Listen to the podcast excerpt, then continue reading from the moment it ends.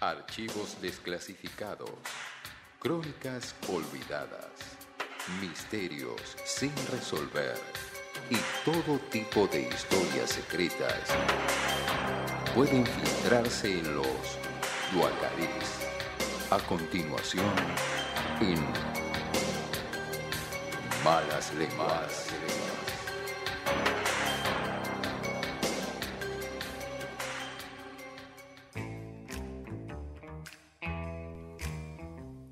La bomba atómica en Argentina. Pensé que iba a decir la bomba tucumana. La bomba atómica en Argentina es el título de esta columna. Wow, ¿Mm? Ya prometedor, parece importante. en cierto modo. Eh, ¿Qué conocimiento tienen ustedes acerca de la bomba atómica en Argentina? En Argentina nada. Mm, No, nada. nada. Como le dije, eh, Gladys, La, la bomba tucumana, la bomba loca. La bomba loca. ¿Mm? ¿Puede ser que la que estaban eh, intentando hacer una, fabricando una? Exactamente. Exactamente. Me Durante el primer gobierno peronista, Le hago una consulta. ¿Esto Sí. es anterior a Hiroshima? esto es exactamente posterior a Hiroshima, en los años posteriores. Hiroshima Bien. es el 45, si Sí. no me equivoco. Esto es entre el 48 y el 52. Así Muy que bien. es el momento. Y vamos a empezar esta historia sobre la bomba atómica en Argentina con una conferencia de prensa que da Perón en marzo de 1951. Un sábado convoca una conferencia de prensa. eh, y con, con Tato Aguilera y todo, todo el mundo. Sí, con Tato Aguilera, con el, el- ¿cómo se llama? Arevalo. Are- Martín Arevalo, etcétera. Incluso, pará, ya que me, me, me tirás esto, Perón tenía una cosa de ida y vuelta con los periodistas que descansaba mucho, Como Román. que ha sido siempre característica del peronismo, por otro lado. Esta conferencia de prensa, Perón la abre, lo tengo ahí en el libro, con un chiste para los periodistas, que la conferencia era a las 11 de la mañana. Y le dice, les pido perdón por hacerlo levantar tem- tan temprano a ustedes, que yo sé que para, para Qué ustedes esto es madrugar, le dice. Qué. Así empezó esta conferencia de prensa. Eh, Qué hijo de puta. Era re picante. Que siguió con esta declaración, dice Perón. Eh, les quiero comunicar que el 16 de febrero de 1951, o sea, unos meses antes, en nuestra planta piloto de energía atómica, en la isla Huemul de Bariloche, Mm. se llevaron a cabo reacciones termonucleares bajo condiciones de control en escala técnica.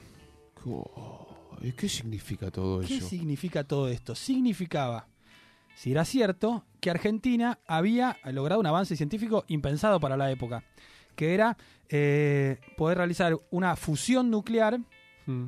Pero sin la explosión, digamos, en condiciones de control. Bien. Es como la bomba, pero sin, sin la explosión. Eh, y esto habría la posibilidad de... Los componentes, los elementos, digamos. Claro, era como hacer una... Eso es. Sí, eh, ustedes saben cómo funciona una bomba atómica, ¿no es Por, cierto? su- por supuesto. Sí, la- por supuesto. Clarísimo. Se prende la, la mecha. Y corres. Tirás. Bueno, en ese momento las bombas que habían tirado en Hiroshima y Nagasaki eran bombas de fisión nuclear, que es decir, cuando el núcleo atómico De ciencia de los elementos se separa. Eso es una fisión. Mirá. Cuando se separa el núcleo, libera una energía que está encerrada dentro del núcleo. Eso es lo que descubre la fórmula de Einstein, digamos. Qué. Este, y eso produce energía. El otro método era la fusión nuclear, que es apretando dos núcleos juntos, eso libera otra energía.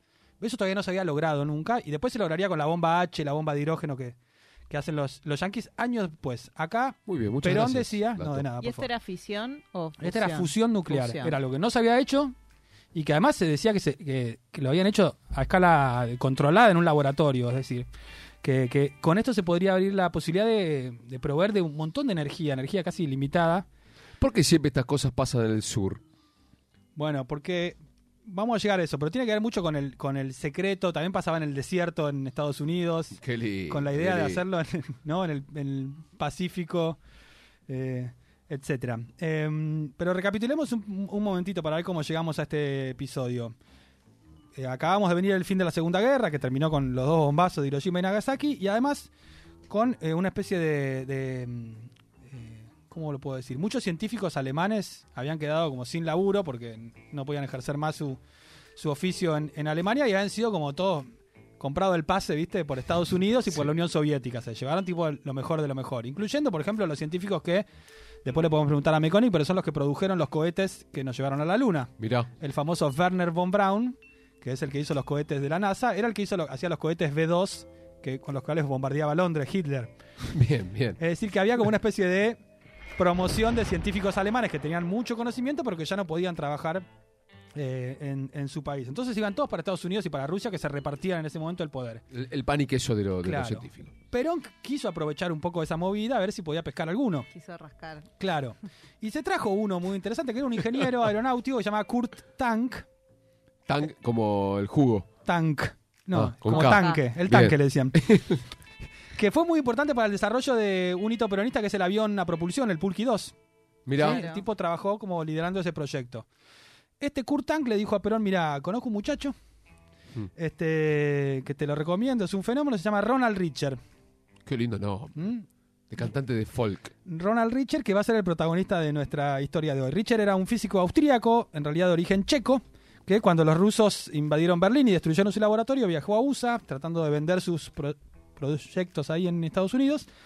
Eh, y finalmente terminó en la Argentina con la recomendación de, de este Kurt Tank. Eh, cuando Perón lo conoció, eh, Richard le dijo, mira, para hacer fisión nuclear, que es lo que están haciendo los yanquis y los soviéticos, necesitamos miles de billones de dólares No, otra cosa. que no tenemos. Y yo te puedo hacer lo mismo, pero por fusión nuclear. Y te va a costar chauchas y palitos. Qué bien. Perfecto. Qué todo lo que, todo lo que un gobierno quiere. Si me sale y tenemos suerte, le dice, va a ser como tener un sol en miniatura en la Tierra. Qué linda imagen. Cuando calienta el sol. Exactamente. Es decir, el mismo proceso con el cual el sol genera energía era el que quería hacer a nivel laboratorio eh, Ronald O Richter. sea, el sol es, eh, es una reacción de fusión. sí, totalmente. Bien. De sus átomos de hidrógeno. Perfecto. ¿Mm? Además le dice, mira, para hacer la fisión nuclear necesitamos uranio, todas unas cosas. Acá lo podemos hacer con hidrógeno, que hay un montón en la Tierra, etcétera. Mirá qué bien. A Perón le cerró por todos, por todos lados y le dijo, bueno, dale para adelante. Mandale. Entonces le dio guita, un lugar de laburo, y incluso lo nombró ciudadano argentino, porque quería, si se hace este descubrimiento, quiero que sea un argentino el que lo haga, dijo Perón. Así que, Como hizo Grondona. ¿No? Con Messi. como hizo Rondona con Messi, muy bien. Igualito, mismo ejemplo. Bueno, eh, primero se ubicó en Córdoba, pero después, eh, buscando mayor secretismo, decidió armar su laboratorio en la isla Huemul. La isla Huemul en el centro del lago Nahuel Huapi, en Bariloche. Bien. Estamos en el año 49-50. Un frío. ¿eh? Eh, la isla Huemul eh, de pronto se llenó de movimiento, soldados que trabajaban en la construcción de un reactor nuclear de 12 metros de diámetro, 15 metros de alto, una estructura gigante de hormigón. Eh, llegaban en lancha materiales, había luces extrañas que iluminaban en la isla por la noche, etcétera, todo mucho misterio. La gente de Bariloche empezó a hacer correr un montón de rumores acerca de lo que se estaba haciendo en secreto adentro de la isla. Y de vuelta, era una época de Guerra Fría, películas de espías. Sí, casi que parece una- un capítulo de Tintín lo que estás contando. Total, amenazas nucleares, el todo el tema de en cualquier momento se arma una guerra termonuclear entre Estados Unidos y Rusia, espionaje y, y mucha fascinación por los temas de la bomba atómica, la radiación, todo ese tipo de cuestiones. Así que había como mucha literatura al respecto. Eh, en 1950, un poco antes de que Perón haga su anuncio, visitó con Evita la, la isla Huemul, miraron un poco el reactor que estaba ahí a mitad de construir y dijeron, che, mira qué lindo, qué sé yo. Qué bien que está quedando. Falta Se- el fino acá. Falta el total. Cenaron con Richard y su pareja. Conocieron al gato que te había traído Richard de Alemania, Epsilon. Se llamaba su gastito. Claro, de ahí las, las impresoras después. Ahí Richard le dijo esto a Perón. Mirá, yo quería en realidad irme a Estados Unidos, pero migraciones no me dejaba ingresar con el gato. Así que no lo podía abandonar, por eso busqué otro destino. El Epsilon, No, te hermoso. lo juro. Está en una carta que le escribe Richard a Perón esa. Bueno, todo parecía marchar sobre ruedas. Lo que Richard le, le prometía, como dijimos, era el mismo mecanismo que la bomba de hidrógeno, la bomba H, pero sin la explosión. De esta manera llegaban a decir que se podían, iba a poder repartir energía nuclear en botellas puerta a puerta, como se hacía con la leche en ese momento. Como la Esa leche, era tal el- cual. La idea que tenía en ese momento la sociedad de cómo El energicero, pasa del energicero. Claro, y le, le recargan la, la botella. Bueno, vamos a 1951, el anuncio de Perón. ¿Se puede retomar ese proyecto o no? O, o ya, ya fue. ¿El del reparto? Sí. Vamos a ver que- cómo por, termina porque por pedido ya. es gracioso, sí. Eh, era muy incipiente todos los temas de la energía de la energía nuclear en ese momento, obviamente. Bueno, este anuncio Perón lo hace un sábado, el domingo estapa en un montón de diarios de todo el mundo porque era una noticia como muy fuerte. Sale en el New York Times, en el London Times, Ah, en, en la prensa francesa también. Hay discusiones acerca de si esto que Richard proponía era posible o no. Eh, uno dice, bueno, si esto es posible, le va a quedar chico el premio Nobel.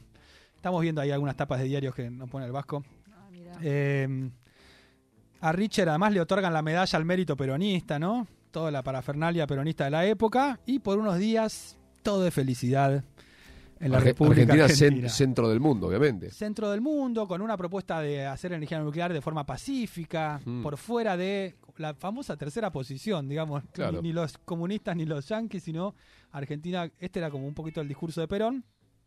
Pero con la noticia ya divulgada y ya fuera del secreto, comienzan a aparecer preguntas. Científicos que dicen, che, pero ¿es posible esto que dice el tipo? Esto es posta. ¿Esto es posta, chicos?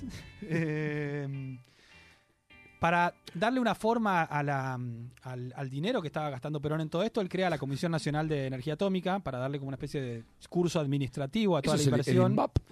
Eso después va a ser el INVAP, sí. ¿sí? Pero mm, entonces algunos de los científicos que estaban ahí empiezan a hacer preguntas. Eh, incluso aparece un príncipe de Holanda que en representación de la empresa Philips le dice a Perón, che, si ustedes van a construir un reactor para esto, Philips te quiere dar la... Ponemos guita. Claro, te Mirá, ponemos in- ¿viste? inversores. Queremos claro. ser parte de esto. Qué bien. Este, eh, pero Richard rechazaba todo. No quería que nadie venga a ver su Oh. experimento. Decía, no, estos son todos espías, nos van a robar las ideas, ¿viste? Sí, se, se- alemán, se empezaba a negar. Ah, la desconfianza. Sí. Y cada vez se ponía más paranoico y Perón empezaba a decir, "Mm, este tipo, ¿no?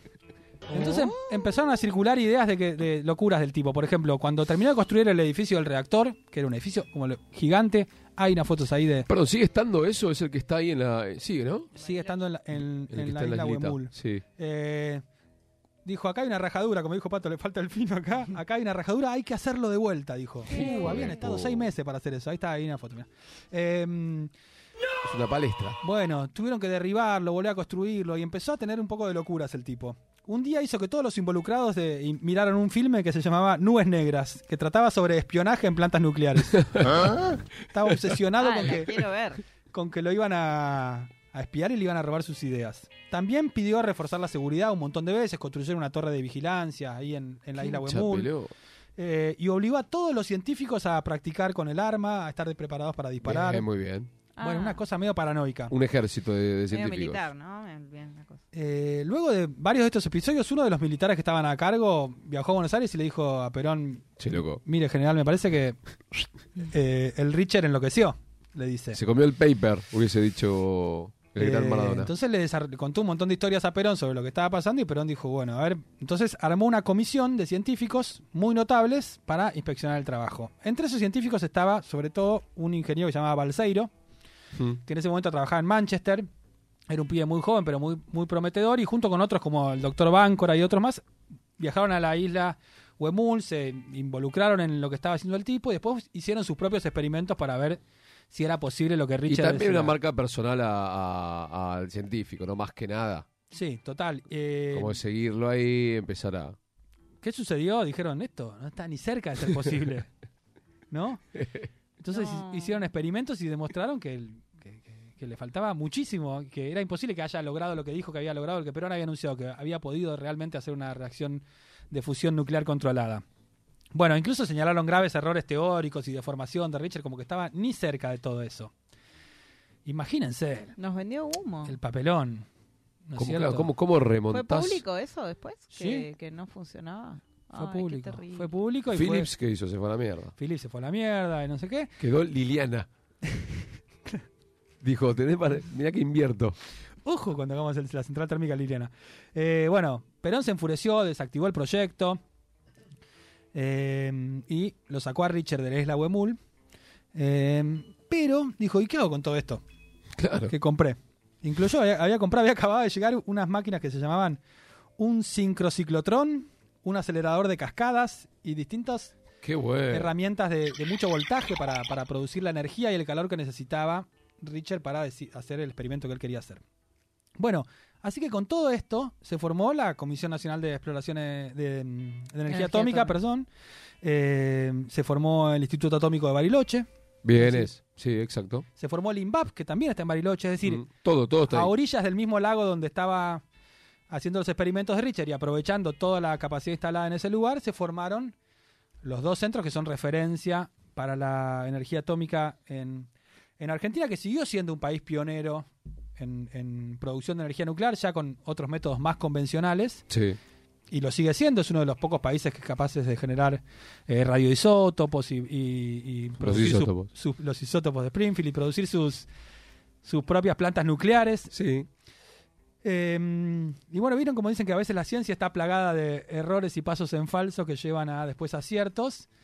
Esta locura de este alemán que le vendió un buzón a, a Perón eh, terminó de algún modo promoviendo eh, lo que hoy terminamos con el INVAP, con los satélites, con las plantas nucleares que Argentina exporta. Así que, de algún modo, eh, a orillas del lago Nahuel Huapi, Y con una visita guiada también, que se puede ir ahí. hay una visita guiada ahora Sí. se puede ir ahí, es muy interesante. Yo fui cuando era chico eh, de manera silvestre, Mm. eh, porque mi padre tenía un amigo con- que nos llevó en el Una- gomón. una canoa. Claro, y mi viejo quería ir a ver la parte de historia peronista. Así que le agradezco a él la historia y le agradezco a todos los, los documentos y libros que me dio mi padre sobre el tema para estudiar. el- Para la la- columna. sí, para la columna. Le podemos ir a Panchito Bertotti, ¿no? Que vaya a, a ver A verla y con toda la información que tiene. se puede sacar una selfie frente al reactor. Doc, algunas cosas más.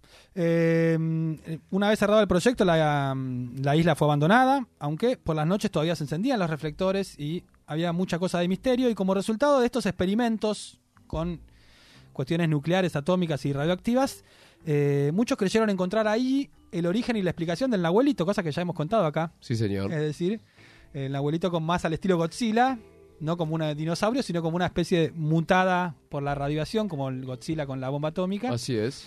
Eh, ese es el origen de nuestro Nahuelito, por lo menos en el Nahuel Huapi. Richard, ¿qué fue de la vida? Fue despojado de su medalla peronista. Mira, Devolveme eso, le la, dijeron. ciudad- la ciudadanía también. No, pero sí le dieron una casa en Monte Grande. Bien. Ah, mira, acabo ¿Dónde de- estuvo Ahí usted? Sí, ¿Dónde vengo estuvo de usted? ahí. Y vivió en Monte Grande ahí con su, Con su gato. con su mujer Ilsa y con su gato Epsilon hasta 1991 que murió. Mirá. Ahí se quedó viviendo en la República Argentina. El peronismo es así, perdona, ¿viste? sí. El peronismo perdona porque... Eh, por último, la idea de Richard aún no pudo ser llevado a cabo por nadie todavía, casi 70 años después, aunque eh, recientemente el MIT, el Instituto de Tecnológico de Massachusetts, anunció que construirían para el año 2026 un reactor capaz de realizar esta fusión controlada que Richard predijo que iba a ser en el año 50.